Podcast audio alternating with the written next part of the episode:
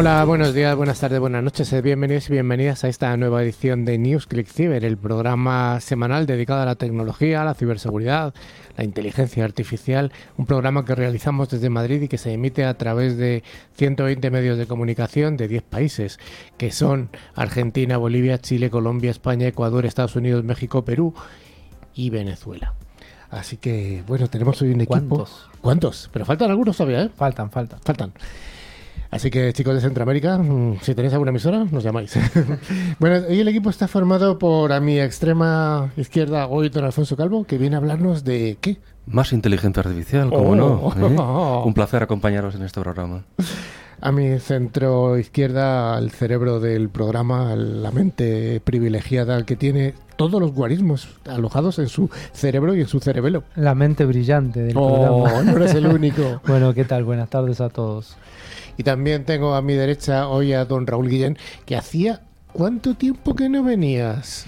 me hago mayor y eso me, pide- me, me hace perder la noción del tiempo, mucho tiempo por desgracia, así que un placer volver a estar con vosotros hoy. Y también tenemos el placer de tener en el estudio con nosotros a José Valiente, que es el director, presidente, el jefe del centro, eh, centro de ciberseguridad industrial, que me estaba equivocando ya. Pues muchas gracias, eh, Carlos y compañía. Es un placer estar aquí con vosotros y espero poder compartir conocimiento y experiencia o aquello que me queráis preguntar. Venga, finalmente estoy yo, Carlos Dillo, y os proponemos que nos acompañéis durante los 50 minutos que tardaremos en llegar hasta el concurso final. También damos un cordial saludo a toda esa inmensa audiencia que nos sigue desde mientras realizan cualquier tipo de actividad, por ejemplo, hacer running en el Parque del Retiro o amasar pizza un viernes por la noche. Es Bueno, divertido bueno, bueno, escucharnos sí, mientras sí. tanto. Durante toda la semana nos podéis seguir a través de las redes sociales, Twitter, LinkedIn, Facebook o nuestro email info@clickciber.com. Además, recordamos y recomendamos visitar nuestra web llena de interesantes contenidos, clickciber.com.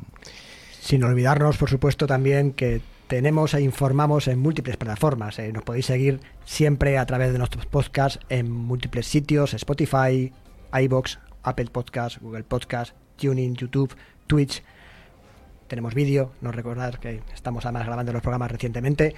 eh, Amazon Music, además eh, invitamos a todos los oyentes y escuchantes, como dice mi amigo Dani Vaquero, eh, a, a suscribirse a cualquiera de las plataformas y animamos a darle like, que además nos ayuda a sentirnos más queridos. y a Ay, ganar en ay, el amor, el amor, el amor. Qué importante que es. Para ello, como siempre, solo hay que buscar la palabra clave click ciber.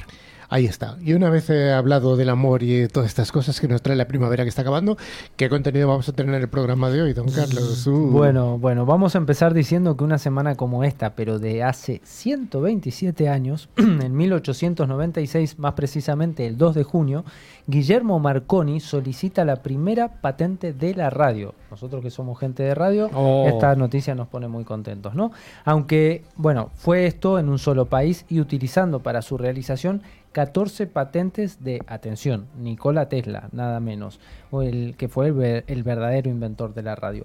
Marconi realiza esta solicitud junto al español Julio Cervera en el Reino Unido.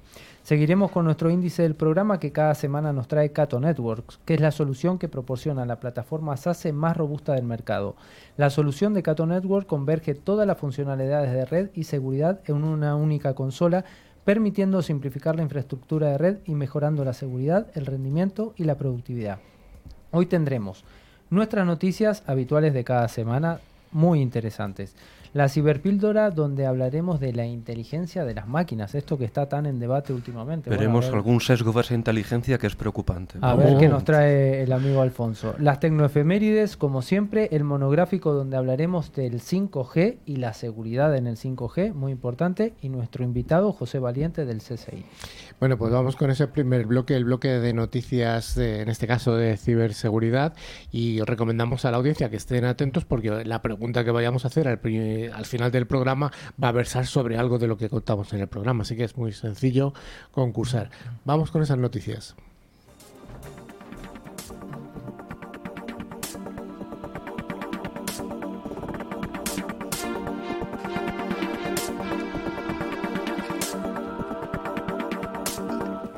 Todas las semanas damos las gracias a F5 por traernos la sección de noticias. F5 es una empresa de seguridad y servicios de aplicaciones multicloud que está comprometida con la creación de un mundo digital mejor y que además ayuda a proteger y a optimizar todas las aplicaciones y API en cualquier lugar. Y empezamos con una noticia realmente inquietante que nos dice que un dron militar de Estados Unidos controlado por inteligencia artificial ha matado a su operador eh, lo bueno es que ha sido en una simulación. Esto es un uso de estrategias altamente inesperadas. ¿Qué nos cuentas, Carlos? Así es, Carlos. La Fuerza Aérea de los Estados Unidos realizó un ejercicio simulado con un dron militar controlado por inteligencia artificial al que encargó destruir las defensas antiaéreas de un supuesto enemigo.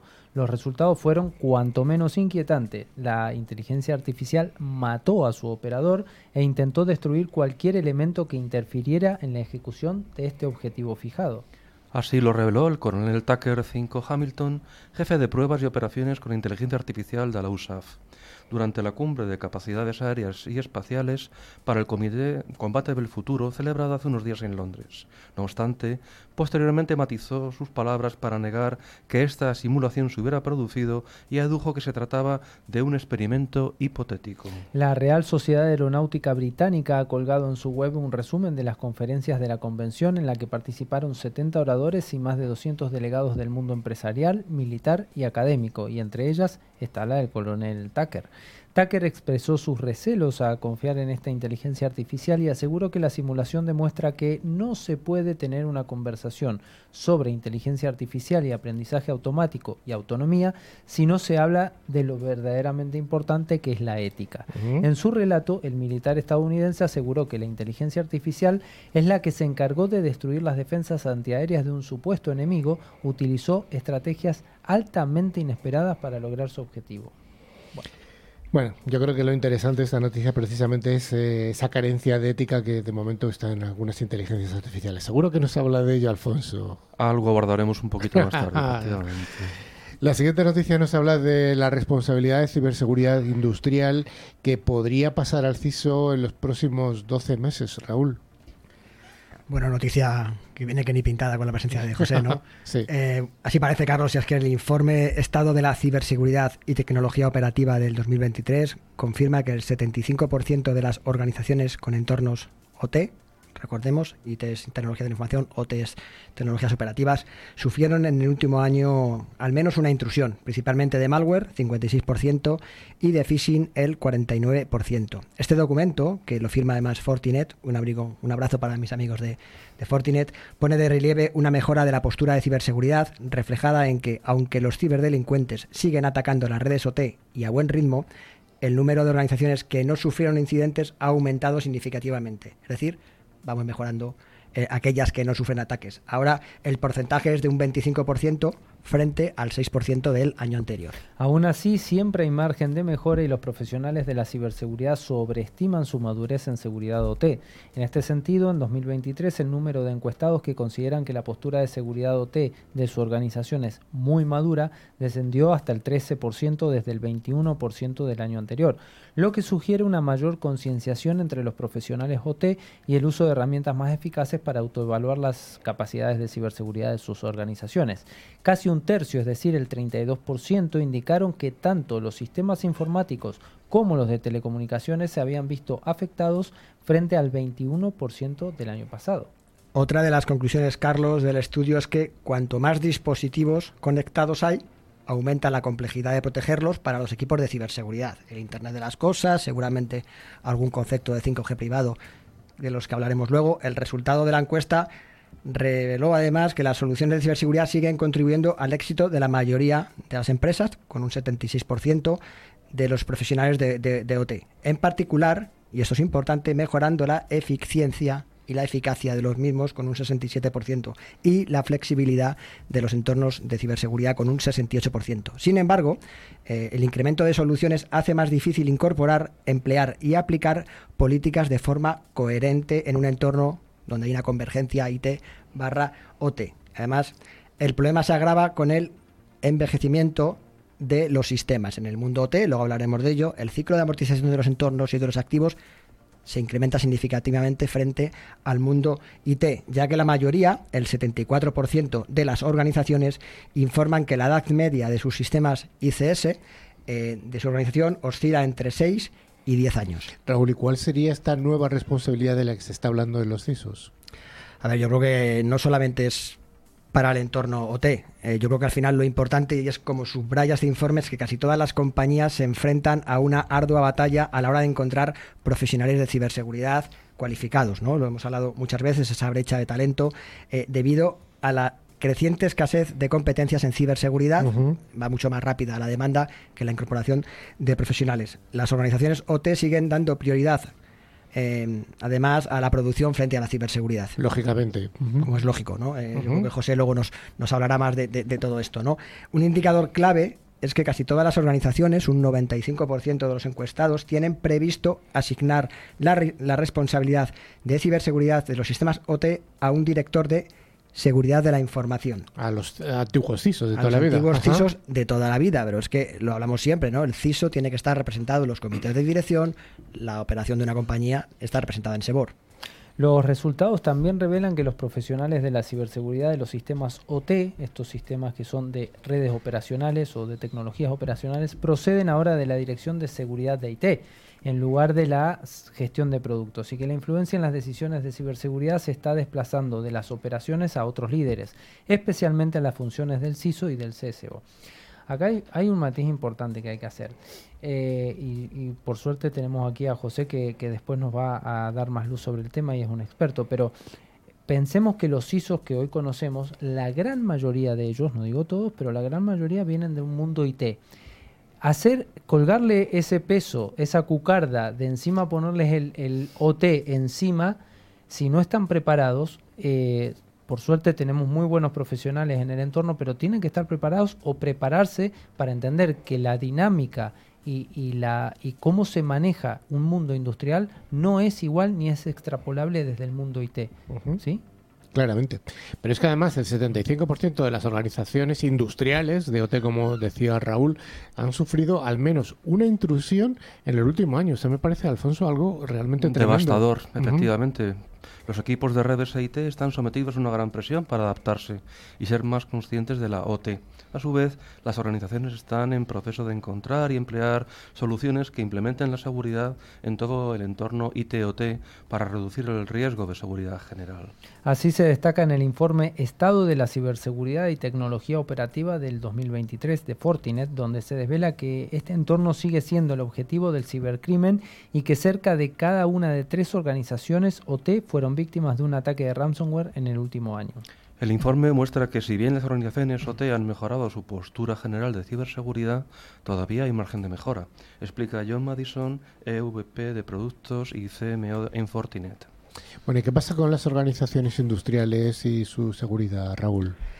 Bueno, las principales conclusiones del informe, y yo creo que aquí lo, lo, resume de una forma muy, muy gráfica, son las siguientes. Los ciberdelincuentes siguen atacando a las redes OT a un ritmo elevado mientras que el número de organizaciones que no incurrieron en una intrusión de ciberseguridad mejoró eh, drásticamente en ese dato de año a año, ¿no? Year to year, que, que dicen los americanos, del 6% del 2022 al 25%, como decíamos antes, del 2023 obviamente todavía hay un amplio margen de mejora. Pero además, Raúl, a lo que comentas, pensemos que hace apenas unos minutos hablamos de que los profesionales de la ciberseguridad sobreestiman su madurez en la seguridad OT. En 2023, este número de encuestados que consideran que la postura de seguridad OT de su organización es muy madura, descendió hasta el 13% desde el 21 que había dado el año anterior, lo que sugiere una mayor concienciación en los profesionales OT y en el uso de herramientas que realmente están poniendo de manifiesto cuáles son las verdaderas capacidades de respuesta que tienen ante diversos incidentes que pudieran ocurrir en las organizaciones. Todo esto además se transforma drásticamente en el momento en el que hay una explosión de dispositivos conectados. Esto pone en relieve la complejidad de los retos a los que se enfrentan las organizaciones en el mundo OT. Casi el 80% de los encuestados afirmaron tener más de 100 dispositivos OT con IP en su entorno OT. Esto que parece un trabalengua significa que hay cada vez más dispositivos OT conectados a las redes OT. Eh, lo que pone en manifiesto el, el, importante reto que supone para los, equipos de ciberseguridad proteger un panorama de amenazas en constante expansión. El panorama se está expandiendo de forma drástica. La alineación de esta seguridad OT bajo el CISO es un buen augurio para el sector, aunque casi todas las organizaciones se enfrentan a lo que ya decíamos, ¿no? a una ardua batalla a la hora de encontrar profesionales de seguridad que estén cualificados para atender no solo a la parte IT, sino también a la parte OT, debido a la creciente escasez de competencias que hay en el mundo de la ciberseguridad. Bueno, pues hasta aquí esta introducción a lo que luego seguramente nos podrá contar José. Y vamos a hablar un poco de hackers iraníes, estos eh, señores que están desarrollando un devastador ransomware, que sabemos que es un malware que ataca a distintos elementos. ¿Y para qué están desarrollando este malware? Pues ni más ni menos que para atacar a organizaciones de su gran enemigo, de Israel. Es una guerra eterna que va adquiriendo nuevos frentes. En este caso, el grupo responsable de este devastador ransomware se conoce como Moneybird y se ha establecido una conexión con Irán. Está claro que el nuevo contexto geopolítico ha modificado las tendencias de los ataques, alumbrando nuevos grupos activistas. En el mundo actual, los ataques cibernéticos se han convertido en una preocupación creciente para las organizaciones y países de todo el mundo. Como siempre decimos, estas incursiones maliciosas pueden tener graves consecuencias comprometiendo la seguridad de los datos y causando daños económicos significativos. En este contexto, el reciente descubrimiento de un nuevo ransomware desarrollado por delincuentes iraníes y dirigido específicamente a organizaciones israelíes ha generado una gran preocupación en todo el ámbito de la ciberseguridad. El grupo responsable de este devastador ransomware se conoce como Moneybird y se ha establecido una conexión con Irán. Según los expertos del equipo de respuesta a incidentes de Checkpoint, este grupo ha utilizado su malware malicioso para llevar a cabo ataques cibernéticos contra organizaciones de Oriente Medio. Sin embargo, lo que hace que esta situación sea aún más alarmante es la similitud de Moneybird comparte con otro grupo de hackers conocido como Agrius, que ha estado operando desde el año 2020 bajo varios nombres, incluido Black Shadow. Moneybird es un grupo de hackers, o ciberdelincuentes mejor dicho, relacionados con Irán que ha ganado notoriedad por sus ataques cibernéticos dirigidos a organizaciones israelíes en Oriente Medio. Según sus recientes investigaciones, se han encontrado numerosas similitudes entre estos dos grupos, Moneybird y Agrius. Ambos grupos utilizan diversos alias y tácticas similares para llevar a cabo estos ataques. Agrius ha estado operando desde el año pasado y se ha utilizado diferentes nombres para ocultar su verdadera identidad. Uno de estos alias es Black Shadow. Estas tácticas de camuflaje hacen que sea más difícil rastrear y atribuir los ataques cibernéticos a un grupo específico. Moneybird ha seguido el mismo enfoque, utilizando técnicas similares a las de Agrius para llevar a cabo sus ataques. Es obvio que hay grandes similitudes entre ambos grupos cibercriminales. En fin, que son varias caras de la misma moneda y esto parece que es el mismo grupo que está utilizando técnicas, mm, las mismas técnicas con distintos nombres. El polimorfismo se perpetúa. efectivamente. Atención, usuarios de iPhone. Una noticia que me parece relevante e importante. Hay una nueva noticia del sector que afecta a este tipo de usuarios, ya que hay una triangulación en el sistema operativo de Apple y es un nuevo ciberataque contra los iPhone que se infectan y aquí es lo importante con solo recibir un mensaje sin actuación por parte del destinatario. Correcto, esto para que abran bien las eh, orejas aquellos que tienen iPhone y dicen, no, el iPhone no puede ser vulnerado. Todos los sistemas operativos pueden ser vulnerados. La firma de seguridad Karpesky ha identificado un nuevo tipo de ciberataque contra los móviles iPhone que los infecta e instala un spyware con la simple recepción de un mensaje a través de eMessage y sin que el usuario tenga que realizar ningún tipo de acción. El equipo de investigadores aún lo está estudiando, pero ya ha adelantado que la información que roba esta, triangulación lo hace y lo ha bautizado comprendiendo que puede eh, interceptar las grabaciones del micrófono, fotos a través de las aplicaciones de mensajería instantánea, geolocalización y otros datos sobre la actividad del usuario con el dispositivo. Tremendo, es que aunque se ha descubierto ahora, el malware está circulando al menos desde el año 2019, por lo que el número de dispositivos infectados podría ser realmente significativo. A comienzos de este año se detectaron una actividad inusual mientras se monitoreaban la red corporativa de Kaspersky, que ha sido los que han descubierto este malware, y ha sido proveniente de terminales iPhone de los propios empleados de la compañía, que se correspondían con posiciones intermedias y también con posiciones altas. Dada la naturaleza cerrada del sistema operativo de Apple que todos conocemos, los investigadores no disponían de herramientas para analizar directamente los dispositivos. Por este motivo decidieron crear copias de respaldo para examinarlas offline con una herramienta externa, Mobile Verification Toolkit, que permite realizar un análisis forense de dispositivos iOS y Android. Con este examen forense identificaron varios indicios de la infección de los dispositivos y pudieron reconstruir cómo se había producido. Primero, el iPhone objeto del ataque recibe un mensaje invisible con un archivo malicioso adjunto. Este archivo contiene un exploit, un código que aprovecha esa vulnerabilidad del sistema operativo para realizar acciones desde ya no autorizadas. Raúl, pero ¿el usuario ve algo en su iPhone? No, el usuario no llega a ver el mensaje en ningún momento y además, como ha dicho Carlos, no es necesario que interactúe con él para que se active la infección. Esta se produce desde el momento de la recepción del mensaje aprovechando vulnerabilidades del sistema iOS que permiten que el código malicioso se ejecute. A partir de este momento se conecta a un servidor remoto controlado por los atacantes desde al que se descarga el spyware y nuevos exploits que le permiten una escalada de privilegios. Este tipo de ataque lo, recordamos de, otro tipo de, rutinas. El análisis de todo lo que recibe no está completado hasta que, acaben de realizar el, informe, todavía no está realizado, pero afirman que es una plataforma de amenaza persistente. Las famosas APTs. Las famosas APTs, de sus siglas en inglés, etcétera, etcétera. Es decir, una, un propio framework APT completo. Esta triangulación es efectiva contra móviles iPhone con la versión 15.7 del sistema operativo o inferior.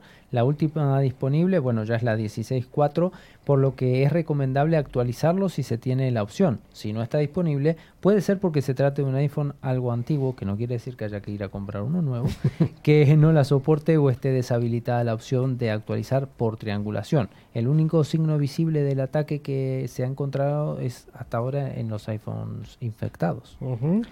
La compañía Carlos además ha señalado que todavía no tienen una forma de eliminar la infección, la triangulación del dispositivo, sin que se pierdan los datos de usuario. De hecho, la recomendación, ya sé que es drástica, que hacen es, en el caso de tener un iPhone infectado, es restaurar el móvil a sus valores de fábrica. Es complicado. Y, Hay que saber si está infectado primero. Correcto. Es cierto que para, para saber si está infectado o no, luego creo que vas a dar una recomendación, ¿no? Pero bueno, pues yo creo que hasta aquí las noticias hemos tenido realmente de todo con una parte muy importante de seguridad OT.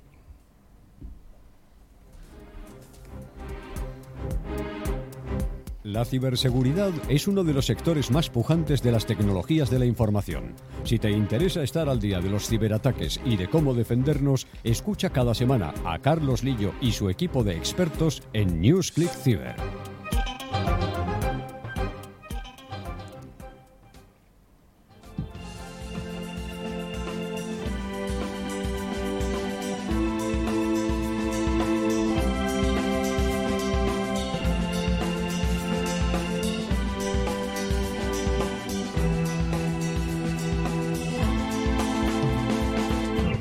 Gracias a empresas de alta tecnología, como es el caso de Alot, cada semana en ClickCiber os ofrecemos nuestra ciberpíldora para aclarar distintos conceptos tecnológicos. Recordamos que Alot es la solución tecnológica que asegura el rendimiento de las aplicaciones más importantes. Y hoy nuestra ciberpíldora como está de la mano con nuestro amigo Alfonso, va a tratar de su tema preferido, uno de sus temas preferidos, porque tiene más. Vamos a hablar de inteligencia artificial y vamos a hablar de, mejor dicho, inteligencia sobre máquinas, ¿no? Porque creo sí, vamos a, a caracterizar una faceta de la inteligencia de las máquinas que resulta un tanto preocupante porque no es sana, vamos a decir. Entonces, empezamos hablando de casi algunos de los eh, de los que hicieron nacer la informática. Como... Sí, realmente nos tenemos que remitir a, Alan Turing en la década de los 50, que construyó un experimento para evaluar si una máquina, hoy sería una inteligencia artificial, tiene capacidad de imitar a la perfección la respuesta de un humano a una pregunta. En el test de Turing original, una persona interactúa con dos interlocutores ocultos, un humano y una máquina.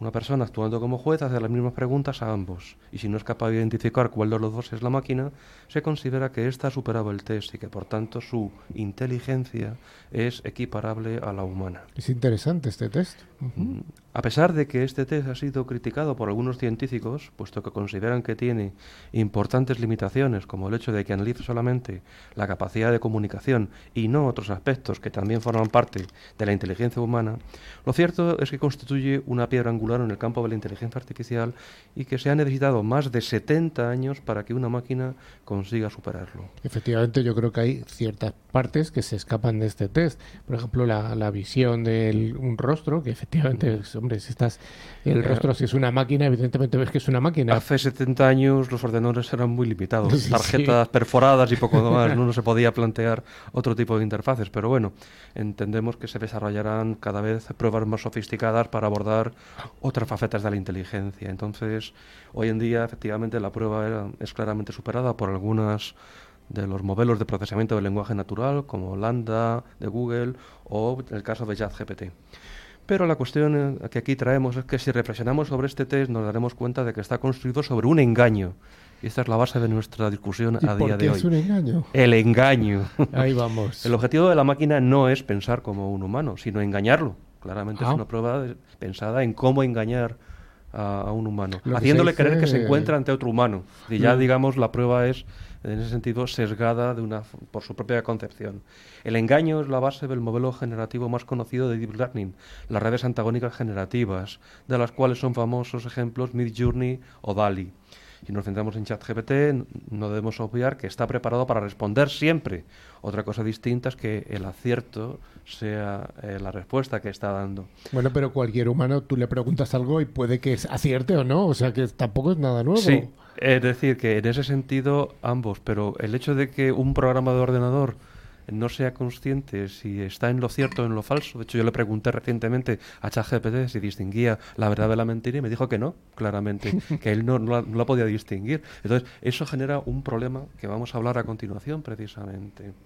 Pero Entonces- fíjate que a- a- recientemente, esta semana pasada, estuve con unos amigos, alguno está presente incluso en esta mesa hoy, y estuvimos tomándonos unas cervezas y estábamos con parejas en plan totalmente extendido y empezamos a hacernos preguntas tan chorras como ¿en qué país del mundo se tomaba más dulce de leche? Bueno, parece obvio que era Argentina, pero hicimos otras preguntas sobre qué país del mundo consumía más eh, vino que ya no es tan obvio, ¿no? Y tiramos de chat GPT, evidentemente, ¿no? Eh, Con respuestas muy curiosas.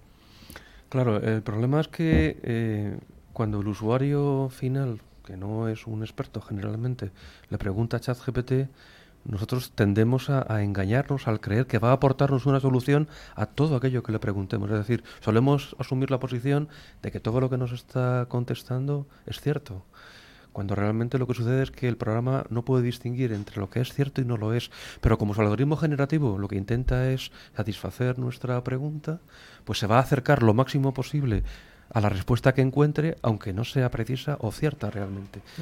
Entonces, si como usuario no verificas todos los datos que te da el programa, tienes la posibilidad de realmente meterte en un lío como le ha ocurrido a un abogado en Estados Unidos que presentó una docena de casos ante un juez y esos casos no existen. No existen. No existen. Es la primera vez en la historia que un juez se encuentra ante la situación de que un abogado humano le ha presentado unas referencias que son falsas. Entonces el juez ha llamado al abogado para hablar un poco sobre el tema.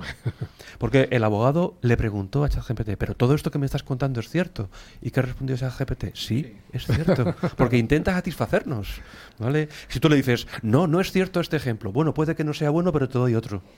O sea que ChatGPT podría ser tranquilamente equiparable a muchos votantes, ¿no? Que no Bueno, saben distinguir la eh, verdad. y esa, la esa es la cuestión, es que somos nosotros los que nos engañamos al creer que va a aportarnos una solución para todo.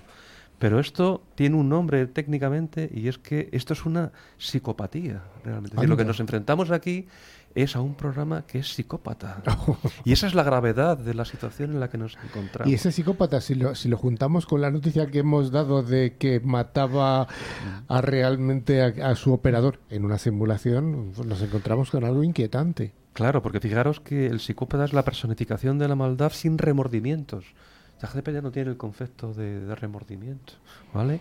Y su conducta eh, acude a la manipulación, es decir, él utiliza toda la información que tiene, sea más o menos precisa, para construir una respuesta, básicamente. Entonces nos está manipulando y nos está engañando, sin que él siquiera sea consciente de esa manipulación y de ese engaño. Eso es una psicopatía. Anda. ¿Vale? Y entonces es lo que queremos aportar a nuestros escuchantes, que realmente nos encontramos en una situación en la cual podemos correr un peligro cierto en relación a lo que nos está sucediendo en esa Habría que preguntarnos también si ChatGPT, además de ser eh, esa, esa, psicopatía, es paranoico también. Sí, entonces fijaros bien que nos encontramos ante una, un programa que es terriblemente convincente, pero no es consciente de eh, lo erróneo de su actividad. Entonces esto, él, no va a ser tampoco consciente de la consecuencia que tenga el hecho de la información proporcionada. Entonces, el, el, psicópata conoce perfectamente lo que está haciendo y cuáles son las reglas sociales. Domina la situación, son capaces de distinguir entre el bien y el mal, pero no se sienten culpables de sus actos. Que la inteligencia artificial adopte características propias de un comportamiento psicopático es aterrador. Ahora, debemos evitar tener miedo del futuro. Bueno, una de las cosas que se están debatiendo últimamente es esto, ¿no? De que si la inteligencia artificial podría reemplazarnos. Yo creo que ahí está la clave, que la inteligencia artificial, ChatGPT, que es lo más conocido hoy en día, no tiene conciencia, cosa que los seres humanos claro, sí no la tiene. Ese es el problema, es decir, que, dialoga con nosotros como si fuera consciente, pero en realidad el programa carece de ese elemento de conciencia. Dialoga con nosotros dándonos una información que nosotros asumimos que es cierta, cuando en realidad el programa no sabe lo, distinguir entre lo cierto y lo falso. Entonces nos encontramos ante un grave peligro, porque tiene que ser una labor del interlocutor humano el de verificar todas y cada uno de los elementos informativos. Pero ¿quién hace eso hoy en día? ¿Vale? Entonces, mm, de alguna manera eh, los humanos hemos sido capaces de poner límites jurídicos a nuestro progreso para evitar o impedir el desarrollo de aquello que consideramos no ético. Hasta ahora ha ocurrido así. Pero estamos muy lejos de una verdadera inteligencia artificial. ¿Por qué? Porque esto, en términos de ética de inteligencia artificial, estamos en pañales realmente. ¿vale? Básicamente lo que hemos desarrollado es añadir reglas de restricción a ciertas situaciones. Por ejemplo, dices, no matar a un ser humano.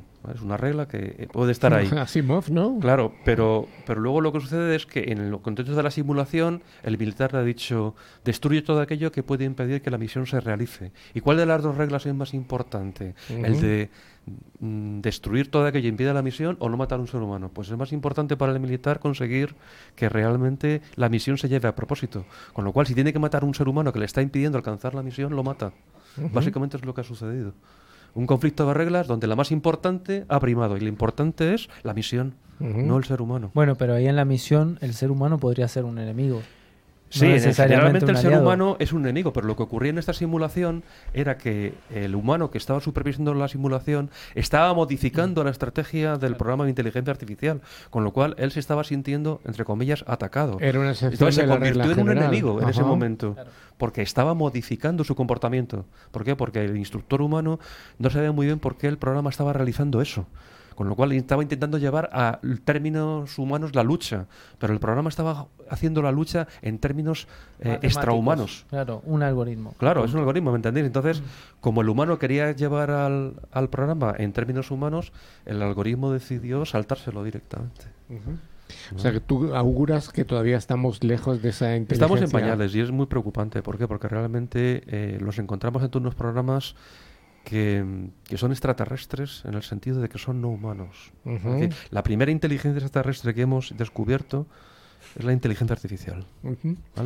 Ahí nos quedamos, con que la primera inteligencia artificial es la extraterrestre, o al revés, mejor dicho, se lo dejaremos para nuestros programas de eh, compañeros de programas de cosas oscuras y ocultas.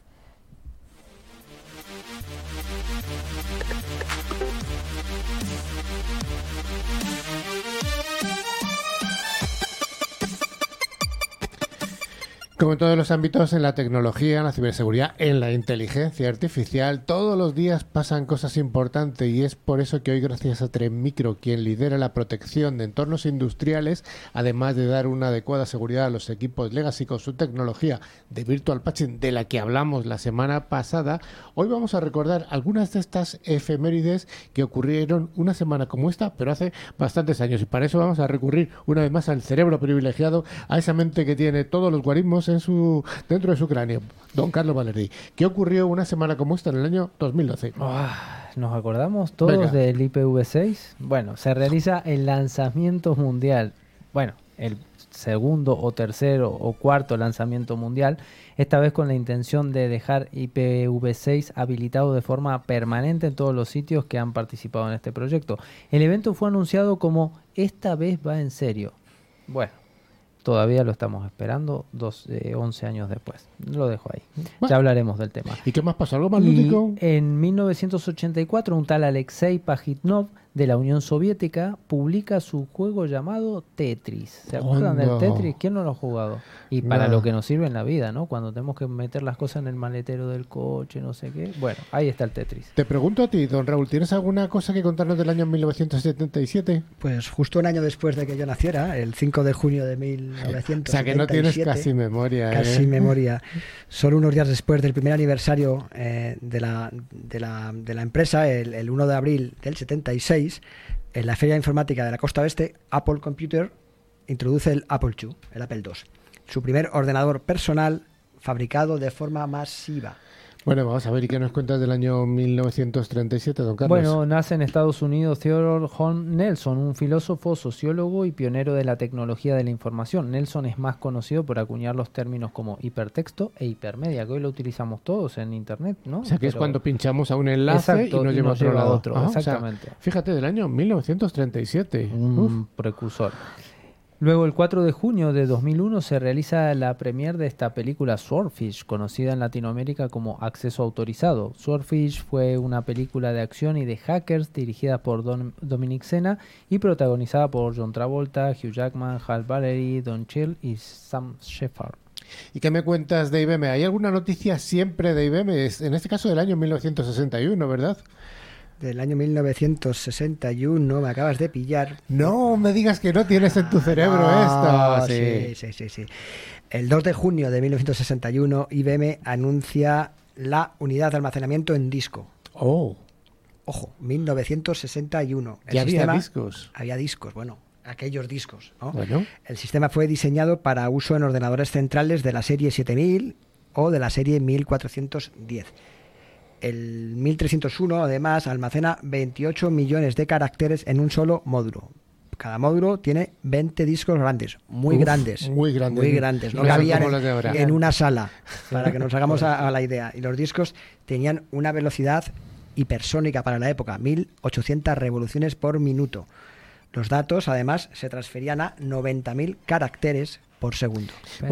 Pensemos que en 60 años hemos pasado de esos discos que comenta Raúl, que quizá no entraban en esta sala y almacenaban muy poca información, a unos microprocesadores o unos microchips hiper pequeñitos que almacenan cantidades y cantidades de información. ¿eh? Bueno, pues hasta aquí nuestras tecnoefemérides que como toda la semana nos trae de la mano, traen micro.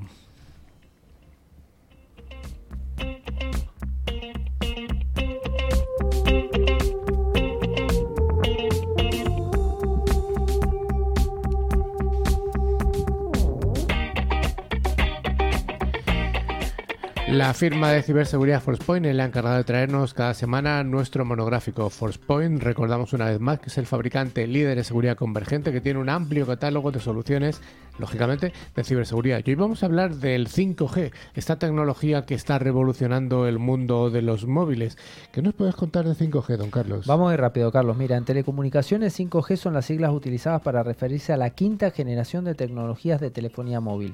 Es la sucesora del 4G, la cual provee conectividad a la mayoría de los teléfonos móviles actuales. De acuerdo a la asociación GSM, para 2025 se prevé que las redes 5G contarán con más de 1,7 mil millones de suscriptores en todo el mundo. Como su predecesor, las redes 5G son redes de celdas cuya área de servicio está dividida en pequeñas regiones geográficas que llevan eh, como nombre celdas. La ventaja más destacable de esta tecnología es que soportará mayor ancho de banda, lo cual se traducirá en mayores velocidades de descarga que pueden superar hasta los 10 gigabits por segundo. Debido al mencionado incremento, se espera que estas redes no solo sean utilizadas por teléfonos como ocurre en las redes de telefonía actuales, sino que además se puedan emplear para usos generales en el ordenador de escritorio, en portátiles, en el mundo IoT, OT y demás. Bien, esta, esta introducción que ya es una realidad del 5G, no es algo del pasado, sino que ya hay muchas redes en España, sin ir más lejos, todos los grandes operadores tienen desplegadas redes 5G y supongo que en Latinoamérica habrá ciertas También. implantaciones también.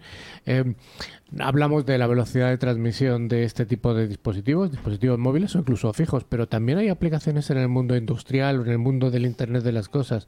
Raúl, ¿cuál, ¿cómo lo ves esto tú? Al final, lo que está haciendo 5G es democratizar el acceso de banda ancha a entornos donde no llegábamos con redes cableadas. Es cierto que es una tendencia utilizar 5G en multitud de entornos industriales o entornos operacionales. Imaginemos grandes campas de transporte, puertos marítimos, por ejemplo, redes de distribución eléctrica, etcétera. Con lo cual, lo que está haciendo 5G también es acelerar los procesos de conexión desconectado, unwise, sin cable, Sin cables. Eh, en entornos masivos, sobre todo en, en entornos empresariales de 5G privado. Y yo te pregunto, mm, una pregunta que seguramente se hacen muchas personas que están escuchándonos, pero esto no es el mismo, lo mismo que Wi-Fi. No es lo mismo que Wi-Fi porque basamos la, la conexión, la- al final la arquitectura 5G tiene por un lado la radio, por otro lado el MEC, el core de red. Al final es una arquitectura de, de celdas, como ha comentado Carlos, que lo que hace es a través de redes de operador llevar la banda ancha de baja latencia de forma masiva. Yo creo que has comentado una clave que es redes de operador. O sea que hay detrás de una tecnología 5G un operador de telecomunicaciones que está proveyendo toda la infraestructura, mientras que en general una red Wi-Fi pues es algo mucho más doméstico en principio, aunque puede tener sus medidas de seguridad, ¿no? Casi siempre, porque también hay redes 5G para uso privado. Imaginemos, por ejemplo, cuerpos y fuerzas de seguridad del Estado, infraestructuras Ajá. críticas, servicios esenciales. Hay determinadas frecuencias del 5G reservadas para este tipo de, de- de usos que además se pueden utilizar sin necesidad de que haya un operador.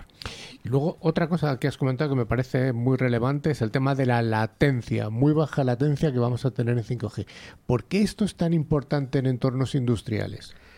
En entornos industriales, la latencia es especialmente crítico, no en todos los procesos, no en todos los procesos, pero sí en determinados procesos la latencia es importante, con lo cual al final lo, lo- lo que nos permite es distribuir servicios de forma masiva que anteriormente tenían que ser cableados. Pero, por ejemplo, un una utilización típica de la que todo el mundo habla del Internet de las Cosas es en los coches conectados, los coches del futuro, la tecnología que en principio los coches hablarán con las carreteras y podrán dirigir su tráfico. Aquí la ten- la- esa latencia sí que es algo realmente importante. Sobre todo para la toma de decisión de determinados algoritmos, hablaba antes el compañero, ¿no? Al final la latencia es importante que tienda a cero porque en muchos procesos de toma de decisión en tiempo real es lo que marca la decisión entre una toma de decisión correcta o una toma de decisión incorrecta.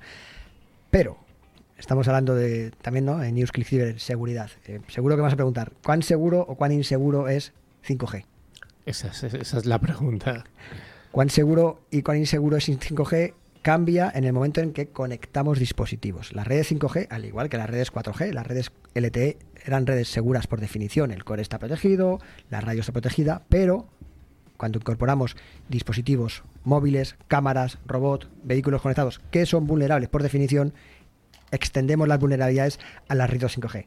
Redes que además con menor latencia, mayor ancho de banda, mayor capacidad de atacar de forma masiva. Con lo cual, muy importante que hablemos de ciberseguridad en un contexto extremo a extremo, donde además los dispositivos y los terminales y cualquier elemento IoT conectado es vulnerable. Ese es el principal problema que tenemos en las redes 5G. Que tenemos que proteger todo ese viaje del 5G desde el punto de vista de la protección del activo. Pero no solamente podemos hablar de problemas, sino ventajas que tiene 5G. Y te voy a preguntar a ti, don Carlos, a ti te gusta jugar mucho, ¿no? Mm, Bueno, un poco. No, no soy no muy fan de los juegos. No, Bueno, no. pero ahora hablando Lo en mío serio. son otras cosas. Los juegos online sí que requieren una latencia muy baja. Sí, claro, los juegos online, eh, pensemos que en línea con lo que venía diciendo Raúl, los, tanto los juegos como todos los entornos industriales y no industriales también, los entornos IT, cada vez están yendo más hacia la nube, ¿no? Entonces, estos entornos están sacando muchos datos desde lo que antes era una infraestructura on-premise hacia afuera, hacia los entornos cloud. Esto cada vez tienen más volumen estos datos y necesitamos mayor velocidad, porque si no, esos datos no van a subir nunca a donde necesitamos que suban, ¿no? Entonces, esto para simplificarlo mucho. Entonces, con los juegos online pasa eso. Los juegos online tienen cada vez mayor definición sus gráficos, mayores eh, requerimientos, se están conectando entre todo el mundo jugadores, con lo cual la red 5G va a ayudar en esta latencia baja que decía Raúl para que ese juego no se trabe, para que la comunicación sea fluida y para que funcionen los juegos con la tecnología que tienen hoy respecto de la que tenían antes. Busquemos otros ejemplos que quizá lo entendemos mejor. Por ejemplo, telemedicina. Telemedicina en entorno rural donde no llega las comunicaciones tradicionales, pues a lo mejor el 5G, el 5G privado es una alternativa que nos permite, gracias a esa banda ancha de baja latencia, que un médico pueda estar viendo y tomar decisiones en tiempo real. Drones conectados en remoto, con una cámara. Imaginaros cuerpos de, de policía que están monitorizando una manifestación, monitorizando un campo de fútbol, es fundamental que esa información llegue rápido sin latencia para poder actuar en algo tan esencial como las vidas humanas. Bueno, yo creo que hasta aquí esta segunda aproximación que hemos tenido a 5G con una eh, clara enfoque hacia el mundo OT. Seguro que vamos a hablar más de 5G en los próximos años porque el desarrollo de esta tecnología va a evolucionar mucho. Pues vamos con ese invitado prometido al principio del programa.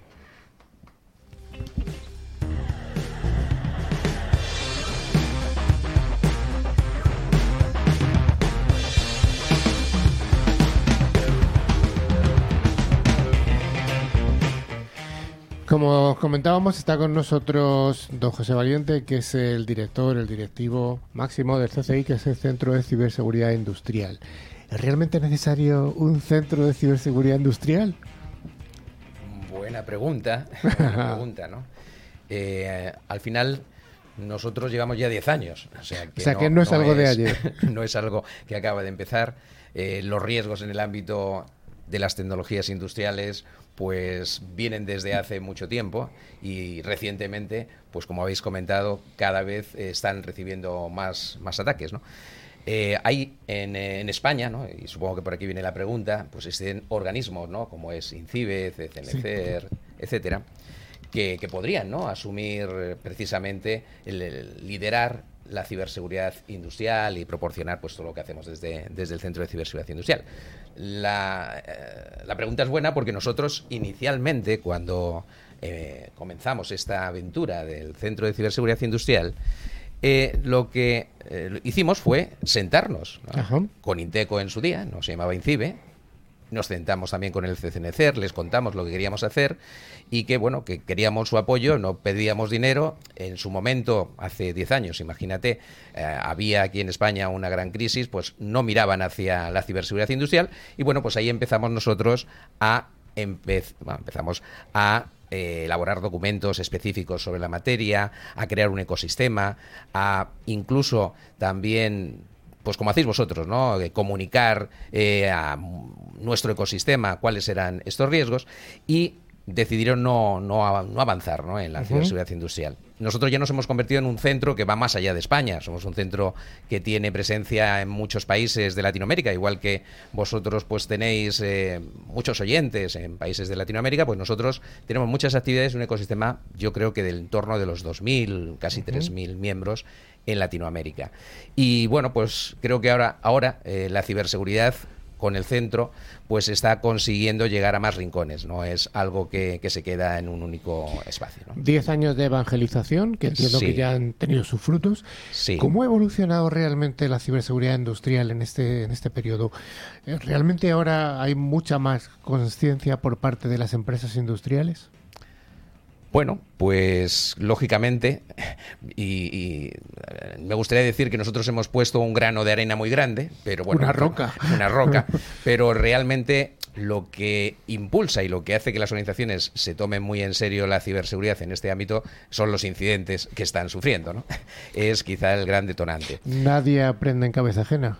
Efectivamente, efectivamente. Hasta que no sufrimos un incidente no nos damos cuenta, aunque le pase al vecino. Entonces ahí es donde realmente ha hecho que, que esto, pues realmente se vea como una situación de la que hay que preocuparse y gestionar el riesgo en las organizaciones. Lo bueno que aporta el Centro de Ciberseguridad Industrial es que desde hace 10 años pues he venido, hemos venido preparándonos, ¿no? preparando, pues por ejemplo, documentos que ayudan a, a crear un, un, mediante una guía un proceso de ciberseguridad en el ámbito industrial, cómo hacer un diagnóstico, cómo hacer una evaluación de madurez, cómo llevar a cabo eh, la operación a res, la respuesta a incidentes, es decir, crear un SOC industrial. Bueno, pues todo eso ya está preparado. Ahora ya tienen el problema, se dan cuenta de lo que supone y ahora, bueno, es más fácil para ellos, están dentro de nuestro ecosistema. ¿no? Uh -huh.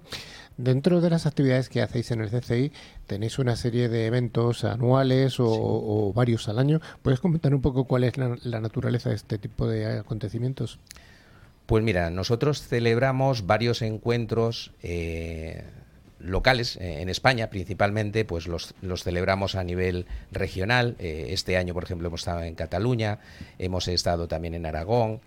Eh, vamos a estar mañana en, en, Londres vamos a celebrar ahí nuestro primer encuentro de la voz de la industria de Reino Unido pero también celebramos dos congresos internacionales. Creemos que es muy interesante que vengan a contar su experiencia profesionales de todo el mundo y organizamos un congreso internacional europeo que lo hacemos siempre en España, siempre lo hemos hecho en Madrid y este año cambiamos a Bilbao y hacemos un congreso internacional en Latinoamérica que lo vamos rotando en países. Este año lo vamos a celebrar en Perú, pero lo hemos celebrado en Colombia, en Argentina, en Chile, etcétera. Uh -huh. eh, José, eh, comentabas que tienen un, un, grupo bastante grande de gente, con lo cual tienen un ojo y ven muchas cosas. ¿Qué opinas de lo que comentamos al principio del programa, esto de que la ciberseguridad OT caiga debajo del CISO tradicional, no? Pues mira, nosotros hemos hecho bastantes estudios. Esta mañana me sorprendía porque ayer eh, envié a uno de nuestros miembros varios estudios que hemos realizado. Dijo, pues sí que hemos hecho estudios. Bueno, pues en casi todos los estudios lo que nos encontramos es que la responsabilidad de gestionar este riesgo recae en la parte de IT principalmente el CISO sí lo hay, muchas organizaciones industriales no tienen CISO y recae pues en el responsable de IT, en el 75%, aunque hay un 25 o un 30% donde se está asumiendo por la parte del área de OT. ¿Cuál es en tu en vuestra percepción cuál es la mayor carencia que hay en las empresas de entorno industrial respecto a la ciberseguridad?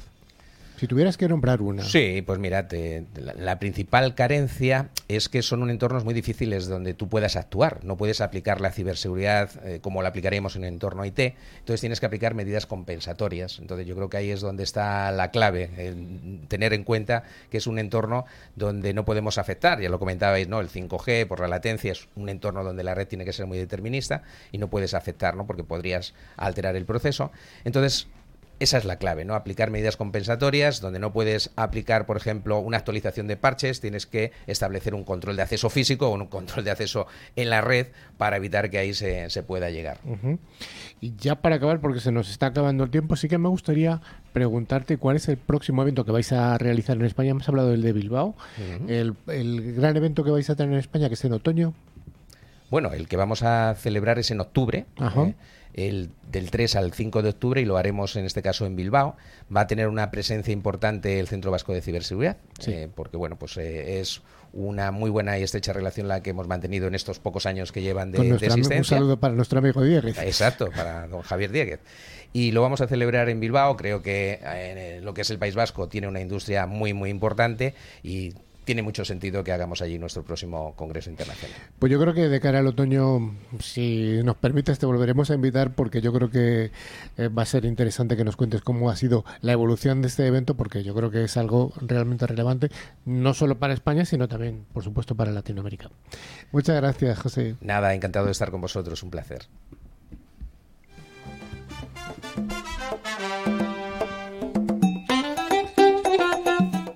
Como cada semana tenemos la sección en la que sorteamos dos licencias de antivirus con calidad profesional válidas cada una para un año. El valor de cada licencia es aproximadamente de unos 50 euros y se puede instalar en tres dispositivos que pueden ser PC, Mac, tablet o móviles. Raúl, ¿tenemos ganadores de la semana pasada? Tenemos ganadores de la semana pasada. En primer lugar, Isidoro Gómez de La Rioja, Argentina, atención, no La Rioja, España, Ajá.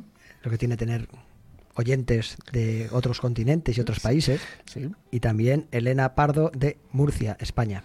Un saludo, un saludo para los murciánicos que ahí están. Que tenemos además una audiencia muy grande en Murcia. Y la pregunta esta semana, don Carlos Valerdi, que hemos dicho a la audiencia que estuviera atenta. Que estuvieran atentos. Le vamos a preguntar a la audiencia que, o que nos diga mejor, eh, alguna de las efemérides que hemos mencionado hoy que tenga que ver con un videojuego. Ah, qué fácil. Es fácil, pero Es bueno, hay que ver si han estado atentos. Así que bueno, para, para participar, solamente enviarnos un mail a info.clickciber.com indicando el nombre y la localidad. Ajá. Bueno, pues ya sí que sí, en ClickCiber estamos llegando al final de este programa, que estamos ya en el programa número 17 de la temporada número 10. Así que, ¿hay alguna cosita además que queramos eh, resaltar? Sí, ¿no? Antes de despedirnos, recordamos que a través de nuestra web clickciber.com se puede acceder a nuestra revista digital, que prontito sale la nueva edición, si Dios quiere la semana que viene, ver las fotos, otros contenidos de interés, entre ellos los informes que estamos poniendo ahora en la web y nuestro centinela de la red. Y también pueden seguirnos a través de todas nuestras redes sociales, Twitter, LinkedIn o Facebook. Finalmente, recordamos que a través de todas las plataformas de podcast pueden escuchar tanto este como los programas anteriores que están disponibles en iBooks, Spotify, TuneIn, YouTube, Twitch, Amazon Music, buscando la palabra clave ClickCiber y dándole a like si os ha gustado el contenido. Hombre, esperamos que sí, ¿no, Raúl? Que les haya gustado. ¿Cómo no? Les, ¿Cómo le- no? les tiene que encantar. Y además esperamos tú que tienes que volver más pronto al programa. Vamos. en breve, en breve. Que nos están describiendo tus fans. eh, Y Raúl Guillén, Raúl Guillén que no viene. Bueno, pues muchas gracias a toda la audiencia, a Alfonso, don Carlos Valerdi, Gracias. Raúl, José, muchas gracias. Y hasta la semana que viene. Y síganos por las redes sociales, por nuestra web, que ahí estamos siempre. Adiós.